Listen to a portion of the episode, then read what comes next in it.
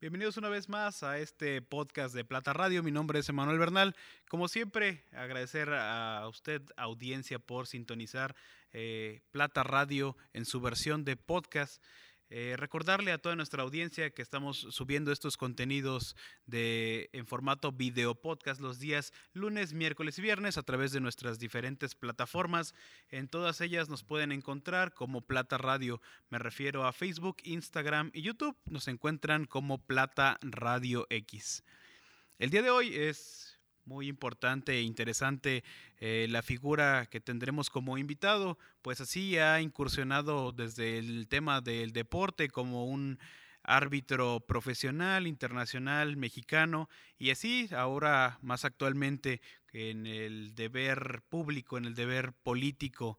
Me refiero nada más y nada menos que al señor Gilberto Alcalá Pineda, que nos acompaña el día de hoy.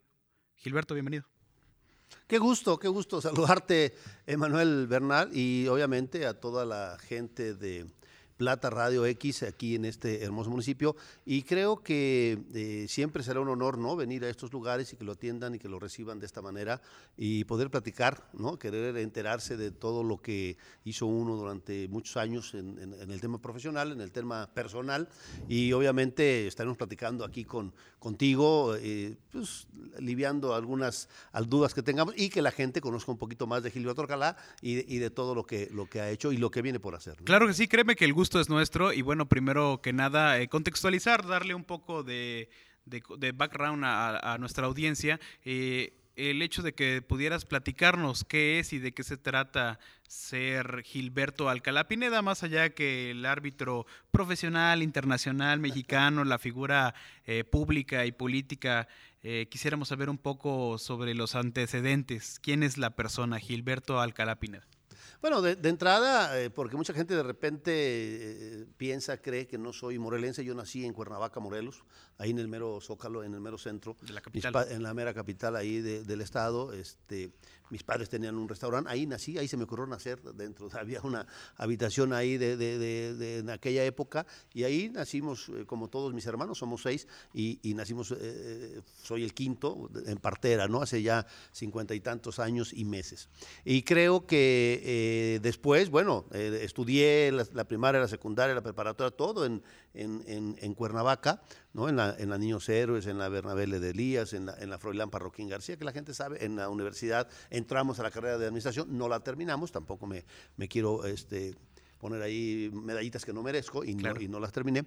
Y, y, después, bueno, vino, vino el tema, la oportunidad de poder ser árbitro, ¿no? Y eh, creo que es un es un aliciente muy importante porque de repente creemos que no que la gente en los estados, en las provincias no pueden tener esa, esa oportunidad. Creo que se, se, puede hacer. Lo hicimos, claro, tenemos cerca, muy cerca la capital de la República, pero eh, siempre es importante tener esas ganas, esa ilusión. Y así empezamos arrancando en el arbitraje profesional por medio de un hermano mío que era eh, doctor, Alfonso Alcalá, que él ya era árbitro profesional y él es el que me invita a participar dentro de otros, ¿no? Como Rosalío Gama, que en paz descanse, Luis Alberto la Rosa, que paz descanse, Berna Ortega, que por ahí está mi compadrito, que eran árbitros ya profesionales en, la Federación Mexicana de Fútbol. Importante sí tenerte aquí el día de hoy, Gilberto, eh, porque eres una figura pues importante, una persona que así ha puesto el nombre de Morelos muy en alto eh, de manera internacional con el trabajo que sabemos que, has realizado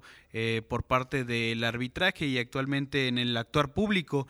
Me gustaría primeramente que nos platicaras así un poco de cómo fue cómo fueron tus inicios eh, en este tema del deporte, del arbitraje eh, y cómo se va forjando la persona de Gilberto Alcalá. Bueno, terminamos en el comentario anterior donde eh, un hermano mío, ¿no?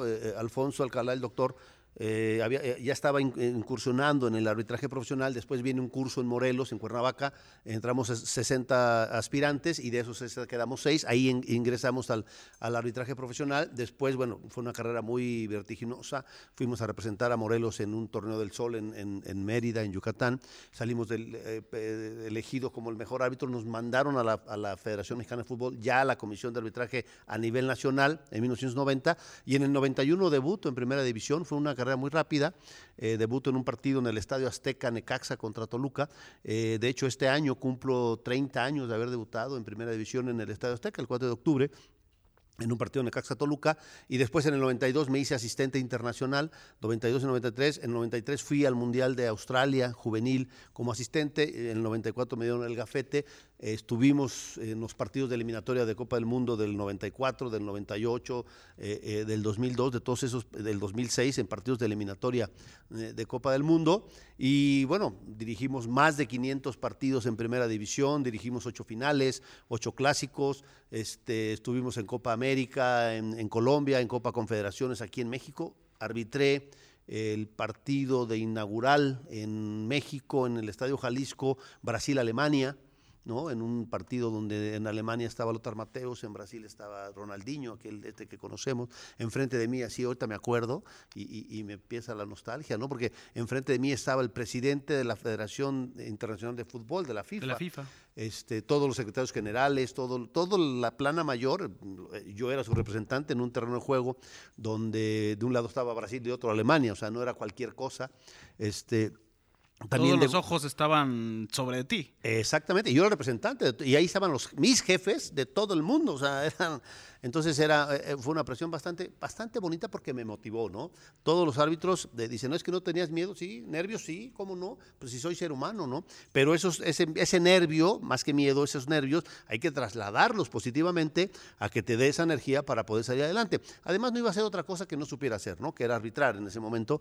Este, digo, no, no, no, no, era tan bueno, pero me, tenían confianza. Y eso, era, bueno, era bueno. Y eso, y eso me, me, llenaba de mucha, muchas ganas y mucho. Y después, bueno, también debuté, eh, eh, arbitré mi primer clásico en 1993, cuando yo era, recién había debutado. Era yo un mundialmente desconocido, ¿no? como se dice coloquialmente. Eh, y después, te digo, hicimos más de 500 partidos en primera división, ocho clásicos, partidos de eliminatoria, partidos de descenso, partidos de ascenso, pité partidos de ascenso, este, de descenso, finales, Representamos a México en los centroamericanos y del Caribe, en Venezuela, en Maracaibo, en los panamericanos en Mar del Plata, en Argentina. Este, fuimos a Egipto al Mundial Juvenil, fuimos a Australia al Mundial Infantil. Eh, pues prácticamente recorrimos el mundo y todo con CACAF, ¿no? Este, fue una carrera linda, la verdad. Eh, y dentro de todo eso, atrás de mí, pues muchísima gente, todos mis asistentes, todos mis compañeros, todo el grupo de, de, Morelos, que era un grupo bastante eh, lleno de gran calidad y capacidad de, arbitraje en esa época. Antes de pasar a, otros temas, quisiera pues darle un, toque de color a la entrevista, que nos platicara así eh, pues esta responsabilidad tan grande que se tiene ante los dos equipos que contienden, ante eh, multitudes, eh, públicos multitudinarios. Eh, sabemos bien que el trabajo del arbitraje, pues, no solo en México, sino a nivel mundial, es algo donde todos los reflectores están, están como a, la espera y a la expectativa de cuál es la decisión del de, referee, ¿no? que está, está fungiendo como máxima autoridad en el, en el campo. Que nos contara un poco qué se siente estar ahí y cuáles son algunas anécdotas como interesantes que haya tenido, maestro. No, bueno, eh, eh, primero, lo, primero que debes de sentir es responsabilidad porque si no tienes responsabilidad, como que te valga y eso, eso es donde te lleva a la debacle como árbitro, ¿no? Y lo vemos ahora con estos chicos que de repente les falta esa responsabilidad de saber lo que está en sus manos y el juego. Porque tú dices, ah, es un, partido de fútbol, sí, pero por ese partido de fútbol te pagan y cuando tú te dan una remuneración, no nomás por el arbitraje, por cualquier cosa, lo tienes que hacer profesionalmente. Esas son dos cosas este, muy, diferentes, ¿no? Eh, obviamente, cuando tú debutas, cuando empieza tu carrera arbitral, pues eh, vas, eh, generando y, ganando experiencia conforme los partidos te van dando esa, esa experiencia. Los partidos importantes, lo que te hablo a ti de, partidos de eliminatoria, de partidos de descenso, cuando, cuando arbitro mi primer final, que mi primer final fue por ahí de 1999, Toluca contra Atlas, un partido que fue extraordinario, se fueron a penales. Después, bueno, ya, ya, ya te va agarrando ese, ese bagaje ¿no? de experiencia y, vas teniendo un poquito más de, calma al momento de tomar las decisiones. Al principio, como cualquiera, en la vida siempre hay una primera vez, en todo. Eh, porque nadie nace sabiendo, todos vamos aprendiendo conforme la vida te va dando esa oportunidad y esa facilidad de poderlo hacer. Y, en el arbitraje también es lo mismo, ¿no? Eh, creo que eh, hay, hay situaciones muy padres, ¿no? Por ejemplo, una anécdota cuando yo debuté en 1991, en el 93 me dan mi primer clásico en, el Estadio Jalisco en Guadalajara, pues de un lado estaba el Negro Santos, ¿no? Que Sague y de una constelación y del otro Coyote, y, eran, y el Estadio Jalisco y yo nuevecito, ¿no? Este, recién salido de paquete. Recién salido, pasó el, don Martínez Garza, que en paz descanse, que era el, tenía, eh, eh, le habían dado concesión a las Chivas, y, y, y, este quién es, ¿no? Y Edgardo Codesal, que era el presidente de la comisión, salió a decirle quién era yo. Y cuando llegó Edgardo, porque le habló maravillas de mí, pues él me había puesto, ni modo que hablara tonterías, ¿verdad? Sí, sí, sí. Tenía la obligación de decir. Y cuando entró, le digo, oye, Garo, ¿de quién hablaste? Dice, pues de ti. ¿De ti? Dije, no, pues ese que dijiste no soy yo, cabrón, porque yo no, yo no creo que sea yo tan, tan bueno. Tan, papas fritas como, como, yo. me acabas de presentar. Yo no soy la última cerveza del estadio, ni la última Coca-Cola del desierto, ¿no? Y, este, y después de eso, eh, eh, él me dio confianza. Claro que sí, es que no es que me empezó a decir. Eh, Créetela. claro, y, y, te digo una cosa, e, e, es el único partido en mi vida que me estaba yo poniendo las calcetas, así como cuando vas a jugar fútbol, eh, los árbitros y los futbolistas se, visten igual, ¿eh?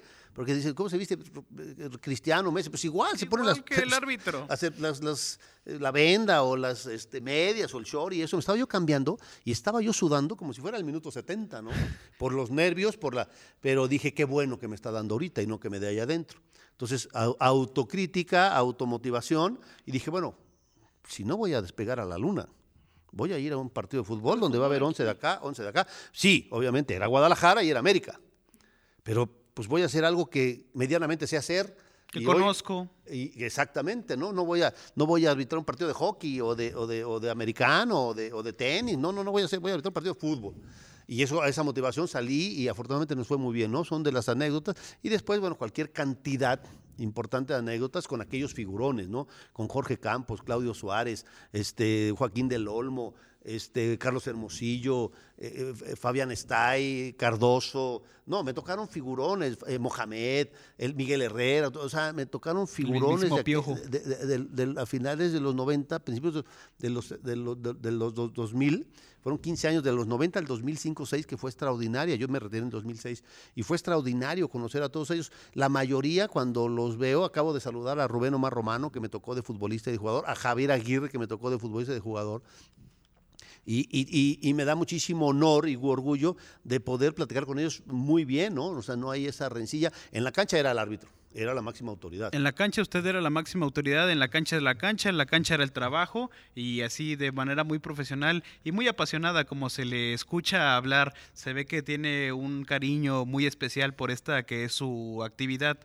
Y ya para ir eh, culminando con, el tema del arbitraje y poder pasar a, otros temas, me gustaría así también que, que me platicara eh, en, qué tipo de partido se siente mayormente el nerviosismo? ¿En, un, ¿En su partido de debut? ¿En una final del fútbol mexicano? En, ¿En un clásico de clásicos? ¿O en un partido internacional? Supongo que son sentimientos diferentes. Totalmente. Lo que, eh, me ganaste la respuesta, son, son, cosas muy diferentes, pero el nerviosismo o, o, la responsabilidad más grande que yo viví en un partido de fútbol, obviamente con todos ellos que tú dijiste, ¿no? Un partido internacional. E imagínate la inauguración, Brasil-Alemania, está el presidente de la FIFA, yo soy ¿no? Una final, eh, pité esa final, Pumas-Chivas, ¿se acuerdan aquella que se fueron a penales y eso que venía de un penal que habían marcado al último minuto, que no había sido, que había sido la falta fuera, la marca dentro, este, eh, todos esos partidos, pero lo más, lo más complicado, lo más difícil eh, son los partidos de descenso eso que no lo dijiste, que, más reñidos. que pareciera que son este, menos complicados, pero no. Y explico por qué, porque la responsabilidad de tú tener una decisión en esta época no teníamos el video assistant referee que hoy, hoy el famoso bar. Hoy yo hincado, hoy hincado arbitro cualquier partido, hincado. ¿Por qué? Pues porque tienes ahí la posibilidad de ir a ver qué es lo que, qué, es lo que tienes que marcar y, ahora estamos viendo en el partido América Monterrey una, una, mano que se marca que no debió haberse marcado, que ya salió el presidente de la comisión, que bueno, me encanta que salga y que diga, pues nos equivocamos, no pasa nada. Si, si, si, la, si el error no es condición arbitral, el error es condición humana. No, no, no, no es que los solamente nos equivocamos, todos los que estamos aquí, los que están aquí enfrente de mí, que, están muy atentos a lo que yo, los barbares que estoy diciendo. Los tiene comiendo de la palma de su mano, este, eh, eh, eh, eh, nos equivocamos, pues eso es- no, no pasa nada, ¿no? Ya hasta se me fue lo que estaba yo diciendo. Este, pero te digo, o sea, creo que dentro de lo que es, para mí, el los partidos más complicados fue cuando dirigía yo al Celaya o al Veracruz o al León o al Morelia, que estaban en descenso. Este, esos partidos son muy, muy, muy- de mucha presión para el árbitro. porque- Bastante. Porque, y te explico por qué. Una, un- una, una franquicia, de una, en aquella época, una franquicia de un equipo de fútbol costaba 25 millones de dólares. ¿No? Si descendía, valía 2 millones de dólares. O sea, perdía veintitantos millones. La devaluación era muchísima. Entonces, la responsabilidad era muchísima. Porque si arbitras un partido de la final y eso, es mucha la responsabilidad. Pero bueno, pues nomás no fuiste campeón, pero no pierdes veintitantos millones de dólares. ¿Sí me explico la diferencia? Sí. Entonces, la, la responsabilidad es muchísima más y para mí siempre fueron partidos mucho más complicados, todos esos partidos de, de- de descenso, ¿no?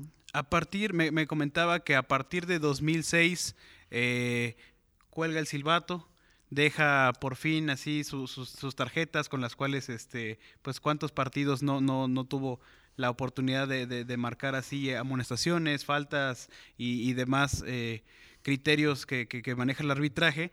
Y así en 2006, eh, pues cuelga el silbato y comienza a dedicarse a la vida pública con Marco parece. Sí, fíjate que eh, en, en aquella época, eh, eh, corría por ahí el 2005, 2005, junio, en noviembre, y me empiezan a buscar de parte de Marco Adame, que en aquel entonces era senador de la República, pero era el candidato ya prácticamente un hecho del Partido Acción Nacional, y me, busca, me siento con él, yo lo conocía eh, por, la televisión, algún par de veces lo saludé, pero no éramos amigos, y, hoy, hoy puedo decir que es gran amigo mío, él y su familia, Eh, y me invitaron a participar ah, en su campaña, entonces yo le dije, va, participo en tu campaña, se quedó ahí porque vino diciembre, entonces siempre se relaja un poquito eh, o mucho, ¿no? Todo ese tema de, de- de las cosas por las fiestas y todo eso.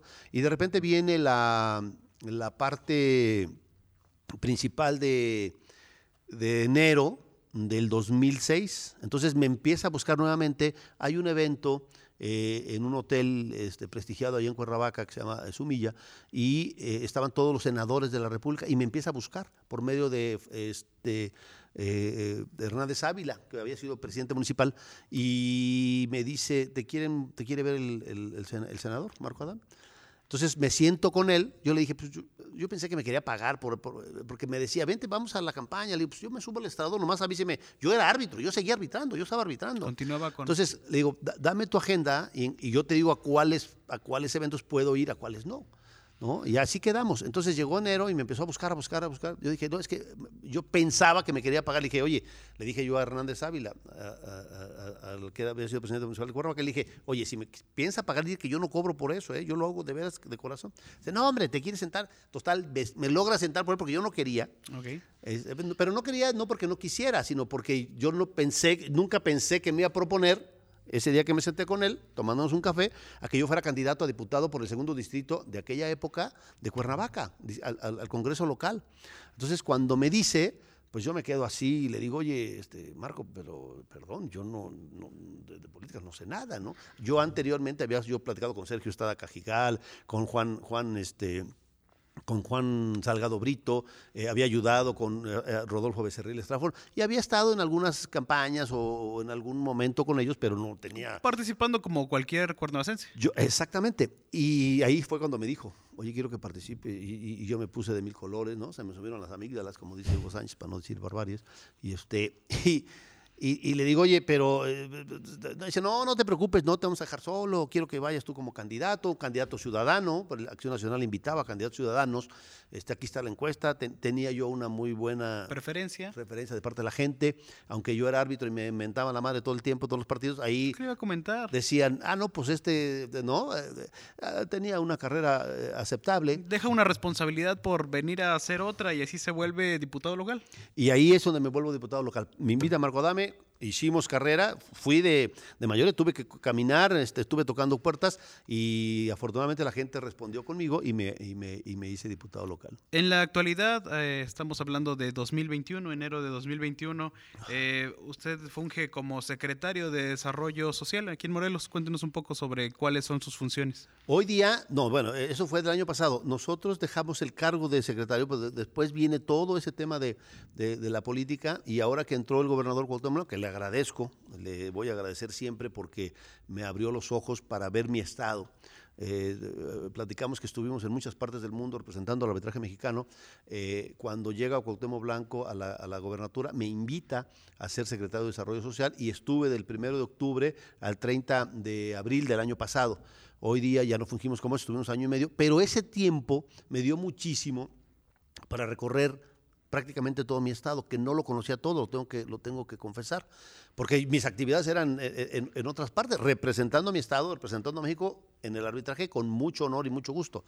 Y así fue que, que, tuvimos la posibilidad de, venir a, a, Jantetelco, de conocer a uno de los eh, hombres que hoy puedo decir que es mi amigo, como Juan Felipe Domínguez, que es el, el presidente municipal, y que eh, hicimos y seguimos haciendo y seguiremos eh, seguramente ayudando a la gente y, y, sumando cosas importantes desde la trinchera donde estemos, ¿no? Claro que sí, esto me, me, me decía fuera de cámaras que con relación al programa Corazón de Plata del tema de migrantes. Ese es un programa que a mí se me hace Corazón de Plata, se me hace muy chiquito el, el plata, ¿no? Era, es como ya de, de, de, diamante, como de, porque es un tema hermoso el poder llevar, el poder unir corazones, familias, después de 15, 20, 25 años, ¿no? Agentes que, que a lo mejor por esos aparatitos que estamos ahorita viendo, pues todo el mundo te puedes ver, puedes ver a, a, hasta Tokio ahorita en este momento, Singapur, Marruecos, pero no es lo mismo estar ahí y lo mismo pasa, ¿no? Cuando... Con estas familias que han sido pues, sí separadas. Exactamente, y, y poder hacerlo fue uno de los, de los programas más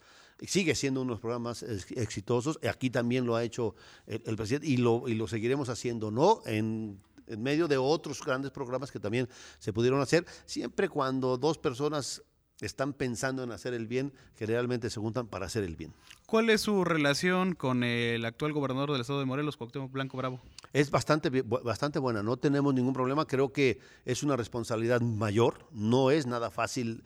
Eh, si, si, un, si, un, si, una secretaría como la de Desarrollo Social, complicada. una, es muy difícil, muy complicada, tenemos casi dos millones de, de habitantes en este hermoso estado, este, hay más del 52% de pobres en el estado, este, pues cualquier cantidad de dinero pues no alcanza para todo, ¿no? Y lo estamos viendo ahora en, en, los temas y en los momentos que vivimos que son eh, horribles y espantosos, pero creo que eh, todos nos tenemos que sumar a hacer el bien de todos. Creo que hay que eh, tener en mente que los puestos que nos da la vida para poder ayudar, hay que hacerlo, hay que ayudar. ¿Qué sigue para la carrera, para la vida de Gilberto Alcalá Pineda?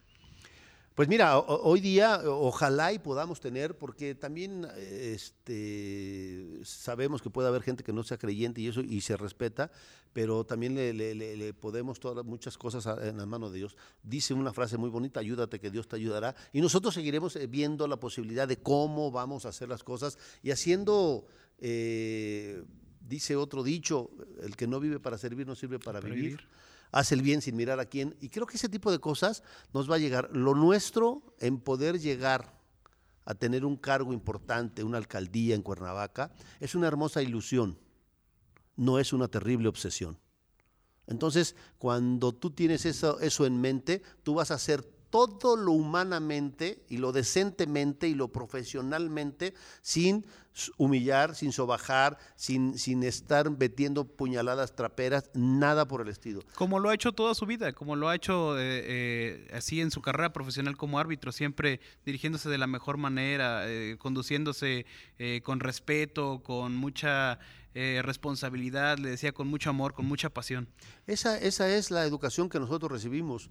Me acuerdo un día, alguna vez, eh, don José Luis Alcalá y Telles, le mando un abrazo a mi padre, que va a cumplir 92 años, primero Dios, ahora el 26 de julio, eh, nos dijo, el día que ustedes se levanten pensando en hacer el mal, ahí está la autopista. La primer, el primer tráiler grande que vean, pónganse enfrente. No merecen ser mis hijos. Así nos dijo, ¿eh? Fíjate sí. nomás su, su, su mentalidad. ¿Qué, el qué día que ustedes se levanten pensando en hacerle el mal a alguien, Ahí está la autopista. Vayan, el primer trailer grande se pónganse en enfrente. No merecen ser mis hijos. Ay, carajo. Entonces, eso se te queda toda la vida. Yo estaba chaval, ¿no? Se los decía a mis, a mis hermanos que me llevan 4 o 5 años. Yo estaba como de 8 o 10, ellos ya de 12, 14, ya más, ya más, este, ya, ya, ya, más compuestitos, pues. Claro. Este, pero, pero es una decisión bastante difícil. Dice, yo no traje hijos para hacer el mal en, mi, en la sociedad de mi, de, de mi ciudad y, y, y, con esa mentalidad vivo.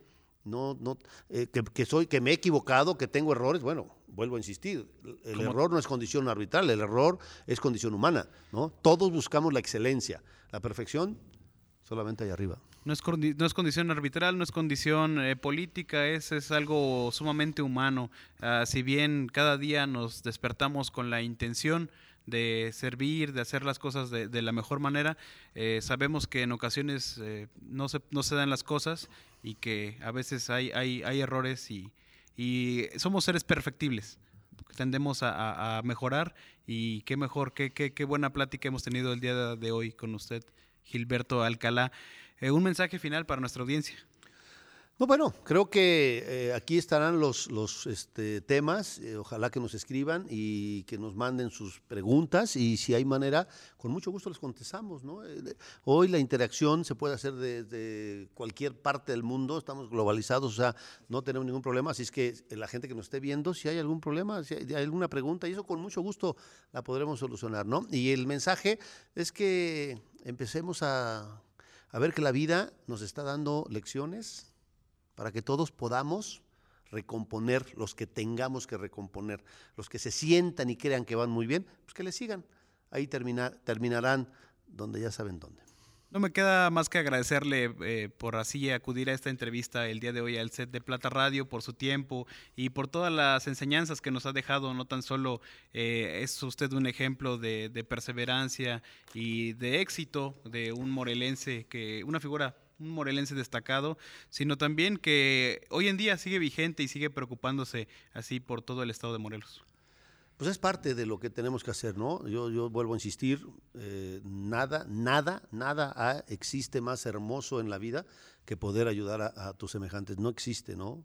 Por eso eh, vuelvo a insistir, si tenemos la posibilidad, cuando tenemos los cargos que nos da la vida, porque no, no, no, no, no, no, no pensemos que somos una maravilla, nos los dan para poder ayudar. Los que no, tendrán sus, también sus recompensas buenas o malas, según se hayan portado. Muchas gracias. Eh, no me quedan más que comentarles y agradecerle a nuestra audiencia por su escucha, recordarles que estamos subiendo los podcasts los días lunes, miércoles y viernes a través de las diferentes plataformas en las que nos pueden encontrar. Nos encuentran en Facebook, Instagram y YouTube, en todas y cada una de ellas como Plata Radio. Yo fui Emanuel Bernal. Gilberto. Muchas gracias, muchas gracias por la invitación, a la orden las veces que sean necesarias. Muchas gracias. Por su atención, muchas gracias. Nos vemos en la próxima cápsula.